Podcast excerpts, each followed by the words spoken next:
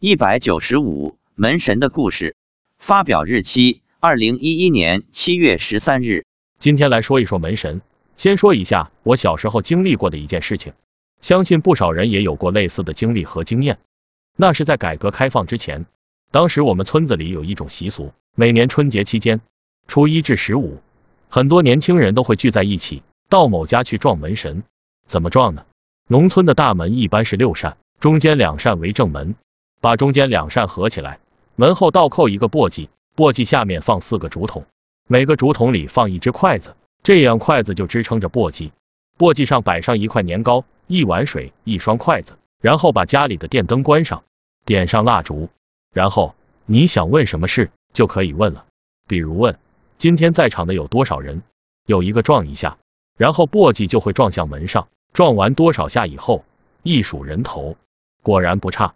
有的人也用这个方法来问家里的事情。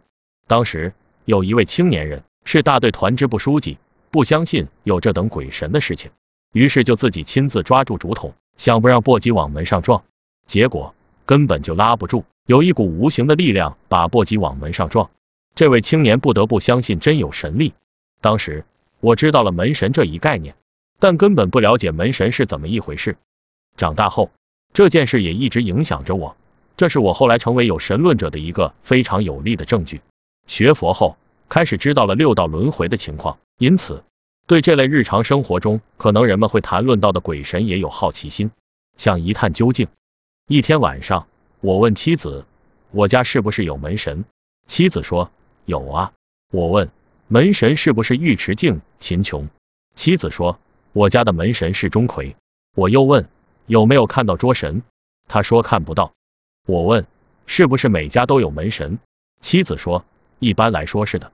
又问，那为什么有人家里还不得安宁，有鬼跑去干扰？有门神把守，鬼不是进不来吗？他说，这要看这家的人好不好，是否行善积德。